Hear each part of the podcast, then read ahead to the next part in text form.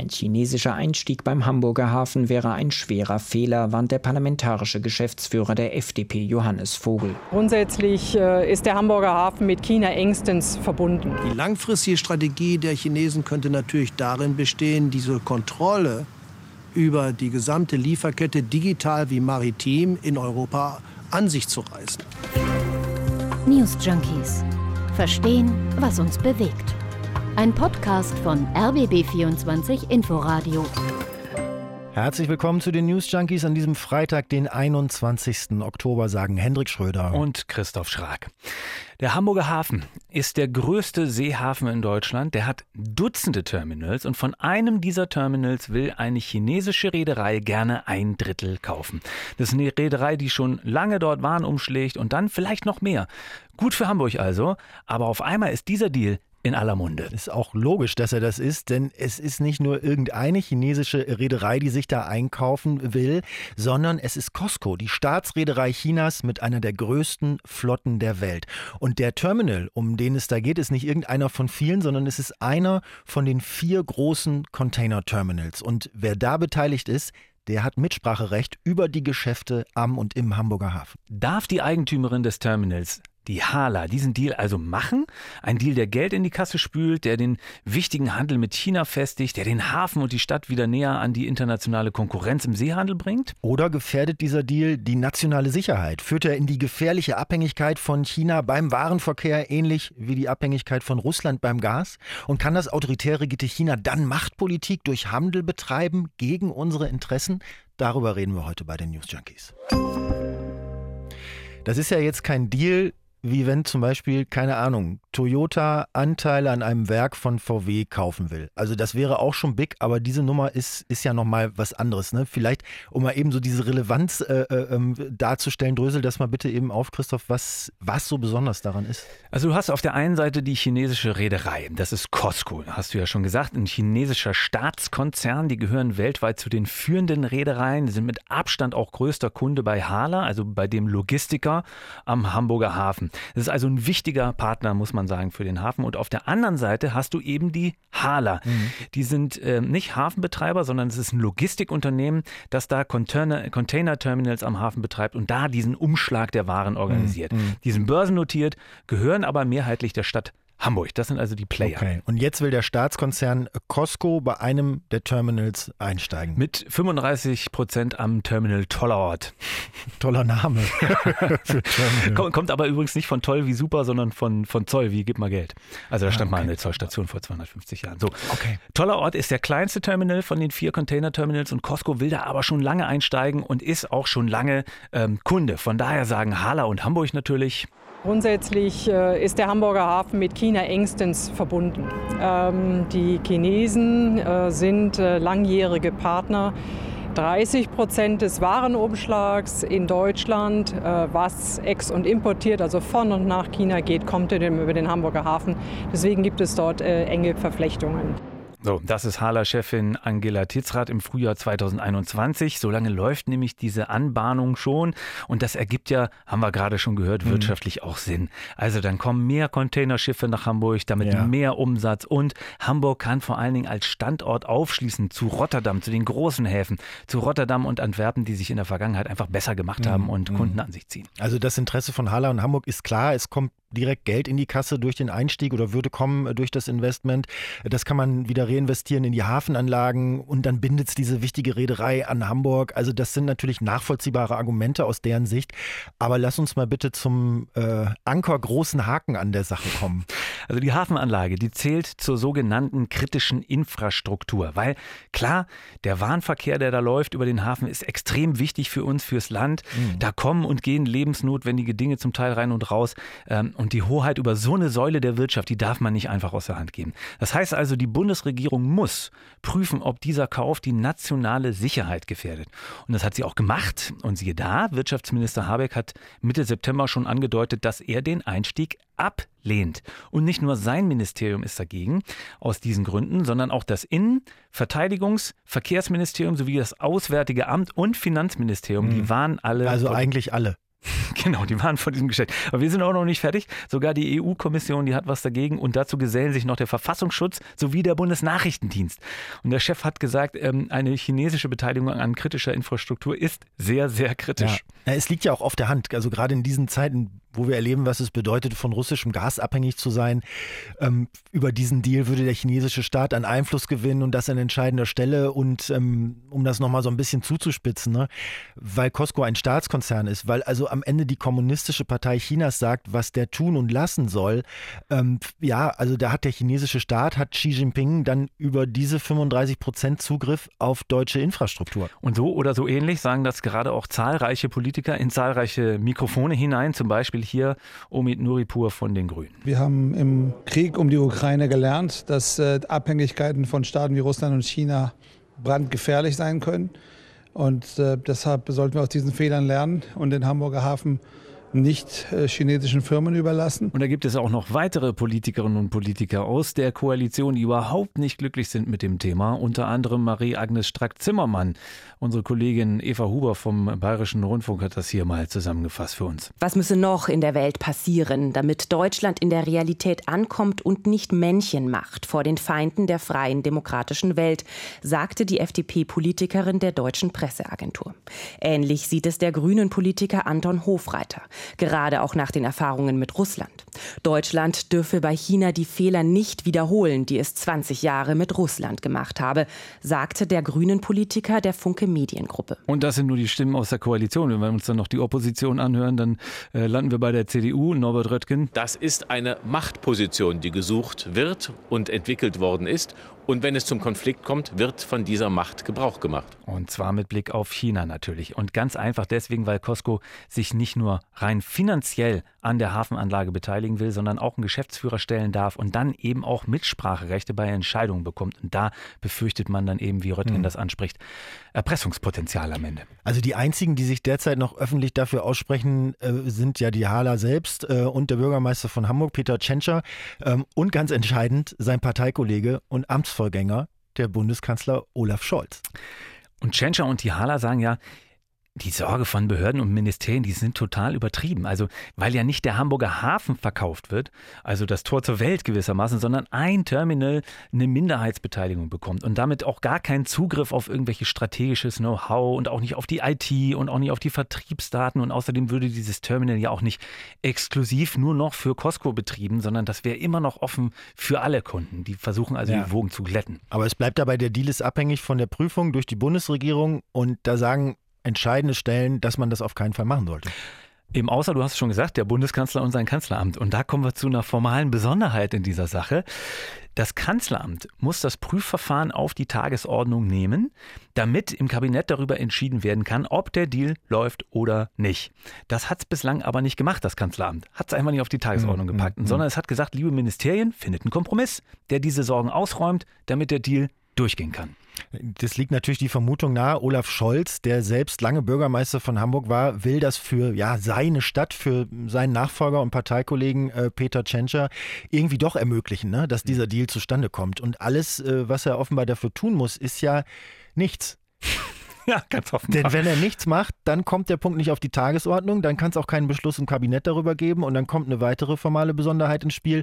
Wenn bis zum Ablauf einer Frist, ähm, die bis Ende Oktober geht, so kann man das Medienbericht zumindest entnehmen, wenn bis dahin kein Beschluss gefasst ist, dann tritt dieser Deal quasi automatisch in Kraft. Ich würde mir jetzt nochmal genauer anschauen wollen, was die Chinesen eigentlich wollen mit dem Hafen und welche Rolle sie da spielen. Also warum machen die das? Ja. Also vielleicht kurz zum ersten Punkt. Ähm, China schlägt jetzt schon im Hamburger Hafen zweieinhalb Millionen Container im Jahr um, so ungefähr. Also es sind viermal so viele wie vom zweitwichtigsten Kunden, äh, den USA. Und jetzt sagt China, wenn ihr uns äh, das da kaufen lasst, dann werden wir in Zukunft noch mehr über Hamburg abwickeln. Dann wird die Stadt bzw. dann wird der Hafen ein noch wichtigerer Umschlagpunkt für das, uns. Das also sie wollen ja tatsächlich das schon auch nutzen, was sie da kaufen. So, das ist ja auch das, was Hamburg gerne will. Und die Sorge ist, wenn der Deal aber platzt, dass sich China und der ganze schöne Handel dann eher weiter aus Hamburg zurückzieht und denen dann massiv Einnahmen fehlen. Klar, also die Angst ist ja auch nicht ganz unberechtigt, wenn man mal auf die generelle ja, Strategie da von, von China äh, schaut, womit wir dann ja bei deinem zweiten Punkt sind, was du meintest. Also alle Beobachter, die diesen Deal jetzt kommentieren, aus Politik haben wir gerade schon gehört, auch aus der Wirtschaft, aus der Wissenschaft sagen, natürlich geht es China nicht um genau diesen Hafen. Warum sollte es? Sondern der Deal wäre natürlich Teil einer vor vielen Jahren schon begonnenen Strategie von Seiten China. Hier der, der CDU-Sicherheitsexperte Roderich Kiesewetter. Er schätzt das zum Beispiel im Interview mit dem NDR so ein. Wenn wir den Hamburger Hafen genauer anschauen, für jeden internationalen Investor ist der Hamburger Hafen nicht lohnend. Es ist zu viel Aufwand zu treiben. Der Hamburger Hafen wird mittelfristig für den Welthandel ausfallen. Er hat keine Zukunft, sicherlich als Regionalhafen. Das muss er sich eingestehen. Deshalb müssen wir hinterfragen, warum hat China dann ein Interesse, weil es sich wirtschaftlich nicht lohnt. Also muss es ein anderes als wirtschaftliches Interesse sein, ein geostrategisches. Eines, das Einfluss nimmt auf unsere Wirtschaft, das Überblick haben will, was wird gehandelt, was machen taiwanesische Schiffe. Und das stimmt bedenklich, dass ein wirtschaftlich nicht lohnender Hafen Hafen von jemandem gekauft wird, der ganz andere Interessen hat. Also geostrategisches Interesse, sagt Kiesewetter, viel mehr als wirtschaftliche. Ja, also China arbeitet ja schon lange an so einer neuen Seidenstraße, so heißt es immer, an der maritimen Seidenstraße. Und äh, die sind auch schon, das hat man vielleicht auch nicht immer so auf dem Schirm, die sind schon investiert in folgende Häfen: Rotterdam, mhm. Amsterdam, mhm. Antwerpen, Bilbao, Istanbul, Valencia. Äh, Im Hafen Imperius sind sie auch investiert, als Griechenland da kurz vor der Pleite war genau, und, stimmt, und Tafelsilber verkaufen musste, mhm. haben sie sofort zugeschlagen, sind auch da eingestiegen. eingestiegen ne? Und das ist natürlich alles nicht willkürlich oder zufällig. Also wenn man den Wirtschaftswissenschaftler Professor Rolf Langhammer hört, er ist vom Institut für Weltwirtschaft in Kiel und hat das ähm, ja, in der Sendung Panorama mal so gesagt. Die maritime Seidenstraße ist nichts anderes als eine Perlenkette von Häfen, äh, in denen dann Costco als der führende chinesische Konzern oder Nummer zwei in der Welt als Reederei äh, seine, seine Beziehungen aufbaut von Hafen zu Hafen. Ich meine, um da mal ein bisschen den Druck rauszunehmen, ganz naiv könnte man ja erstmal sagen, gut, so funktioniert halt globaler Kapitalismus. Ja, auch andere Länder als China kaufen in Deutschland Firmen oder Grundstücke oder, oder was auch immer. Und deutsche Firmen ja andersrum auch. Klar. Aber das Problem ist natürlich, dass China das in so massiver Weise macht und zudem ja auch ein autokratisches System ist. Und man hat ja jetzt gesehen, was passiert, wenn man sich von einem autokratischen Land, das im Zweifel dann radikal agiert, vielleicht auch nicht immer rational, wenn man sich von dem allzu abhängig macht. Das ist die Sorge. Das ist das eine, ja. Und das Problem bei dem Deal ist ja aber auch, die chinesische Firma will ja auch Teil der Geschäftsführung sein. Und damit erlangen sie dann gewissermaßen Einfluss über deutsche Infrastruktur und internationale Warenströme. Wir hören noch mal Professor Langhammer dazu. Die langfristige Strategie der Chinesen könnte natürlich darin bestehen, diese Kontrolle über die gesamte Lieferkette digital wie maritim in Europa an sich zu reißen und damit einen Wettbewerbsvorteil zu bekommen, beziehungsweise auch vielleicht einen Missbrauch wirtschaftlicher Macht einzuleiten. Da wäre zum Beispiel ein Szenario denkbar, dass China dann plötzlich entscheiden kann, wer in Hamburg anlegen darf und wer nicht, äh, oder wer da seine Container löschen und, äh, und um, umschichten darf und so. Und die dann sagen, nee, Frachter aus Taiwan, jetzt bitte schön nicht mehr. Angeblich laut Hamburger Hafen und Stadt Hamburg soll das ja nicht möglich sein. Aber ich meine, wenn sie allein schon Sand im Getriebe sein können mit ihrem Einfluss, und dann denkt man an, ja, Taiwan. Mhm. Ich meine, stell dir vor, China führt wirklich mal Krieg in Taiwan. Hat sich zwar gerade beruhigt die Lage, aber es schwelt ja immer noch und eine Eskalation ist überhaupt ja nicht ausgeschlossen. Also dann wird China natürlich sanktioniert vom Westen. Dann setzen die aber wiederum Gegensanktionen auf und dann wird das genauso ein Aufschaukeln von Sanktionen wie mit Russland. Und gleichzeitig ist man aber abhängig von China. Also klar, das ist, ich meine, das ist ja eh schon so und man kann das jetzt nicht von heute auf morgen zurückdrehen, mhm. aber mhm. ich habe den Eindruck, also dass man abhängig ist von ja, China. Ja, ja durch den Warenverkehr und sowas. Ne? Aber mhm. die Sensibilität ist ja jetzt gerade ganz stark von diesen Abhängigkeiten Möglichkeiten. Das ist, da ist man halt sensibel dafür. Und mitten in diesem Szenario jetzt verkauft man also Teile des Hamburger Hafens an China. Das passt einfach ja. irgendwie nicht in die Zeit, trotz wirtschaftlicher ja. Interessen. Also es passt nicht in die Zeit und es passt auch übrigens eigentlich gar nicht zur Strategie, die man auf anderen Ebenen wirtschaftlich gegenüber äh, China fährt. Also dass Chinas Einfluss in der Welt gefährlich groß ist, ökonomisch äh, oder zu groß werden könnte, dem ist man sich ja schon länger bewusst. Und die EU äh, und die USA versuchen da ja auch was gegen zu machen. Zum Beispiel äh, unterstützen die aktuell wichtige Schwellenländer und Entwicklungsländer mit Investitionen, damit die Chinesen nicht überall einkaufen und diese Länder, weißt du, eine Alternative haben sozusagen. Mhm. Ähm, also eigentlich ist man dabei, die Abhängigkeit von China kritisch, kritischer zu sehen und dem entgegenzusteuern. Gemeinsam mit der EU, gemeinsam mit den USA. Und die USA haben Deutschland übrigens auch vor dem Deal gewarnt. Also ähm, die wollen das unter anderem aus eigenem Sicherheitsinteresse überhaupt gar nicht. Und zwar weniger dadurch, dass äh, Costco, ähm, sagen wir mal, jetzt den Transport organisiert, als vielmehr, dass Costco Daten von amerikanischen Kunden erwirbt und mit sozusagen diese im eigenen Interesse nutzt. Also, hm. Tatsache ist aber auf jeden Fall, dass dieser Deal Ende Oktober Realität wird, wenn das Bundeskabinett den nicht verbietet bis dahin. Was Scholz ja aber offenbar dadurch verhindern will, dass er die Abstimmung darüber einfach nicht auf die Tagesordnung bringt und dementsprechend nicht zulässt. Also es wirkt ein bisschen so, als hätte Scholz seinen Ministern den Ball zurückgespielt und agiert ein bisschen so, okay, wenn ihr keinen Kompromiss findet, dann findet der Deal wie geplant statt. Also beeilt euch mal oder äh, sagt einfach nichts mehr, weil die Ablehnung nehme ich auf jeden Fall nicht auf die Tagesordnung, oder? So ja. ist die Strategie. Naja, er hat ja, er hat ja äh, den Ministerien gesagt, einigt euch auf irgendwas, dass dieser Deal irgendwie stattfinden kann. Also das Ding wäre auf jeden Fall unaufhaltbar geritzt äh, und zwar praktischerweise genau kurz bevor Olaf Scholz, so ist es zumindest äh, Stand jetzt geplant, zum Staatsbesuch nach China reist. Hm. Würde irgendwie gut zusammenpassen. Ja, ne? Ein schönes äh, also Geschenk im Gepäck. Scholz natürlich. sozusagen rührt sich nicht, damit am Ende was passiert. Ähm, die chinesische Botschaft hingegen, das habe ich gelesen, ist da weitaus aktiver. Das fällt mir dazu ein. Die machen genau das Gegenteil. Die sollen nämlich schon direkt Unternehmen kontaktiert haben, die irgendwie ein Interesse an dem Hafen haben und denen gesagt haben, also die chinesische Botschaft, äh, deutsche Unternehmen und sagt, setzt euch mal für uns ein und so. so. Äh, das, da profitiert ihr am Ende auch von, wenn wir hier die Millionen in den Hafen pumpen. Die sollen Zünglein an der Waage spielen dann. Aha. Also, das war jetzt eigentlich erstmal der komplette Stand der Dinge in dieser Sache. Weitere Informationen gibt es, Stand jetzt nicht, weder aus dem Wirtschaftsministerium noch vom Kanzleramt aktuell. Beide berufen sich da auf das laufende Verfahren, beziehungsweise darauf, dass es da auch um Betriebsgeheimnisse gehen würde. Und auch die Hafenbetreiber wollen sich aktuell jetzt nicht neu äußern und sagen nur, wir sind in konstruktiven Gesprächen mit der Bundesregierung. Ich persönlich finde es aber wirklich schwer vorstellbar, dass Scholz wirklich ein zweites Mal in so kurzer Zeit, also nach dem Machtwort im Atomstreit gerade erst diese Woche, einfach etwas entscheidet und dieses Mal wirklich gegen den Willen fast aller Beteiligten, also gegen den Willen der Koalitionspartner, der Opposition, der Geheimdienste, der Amerikaner, der EU.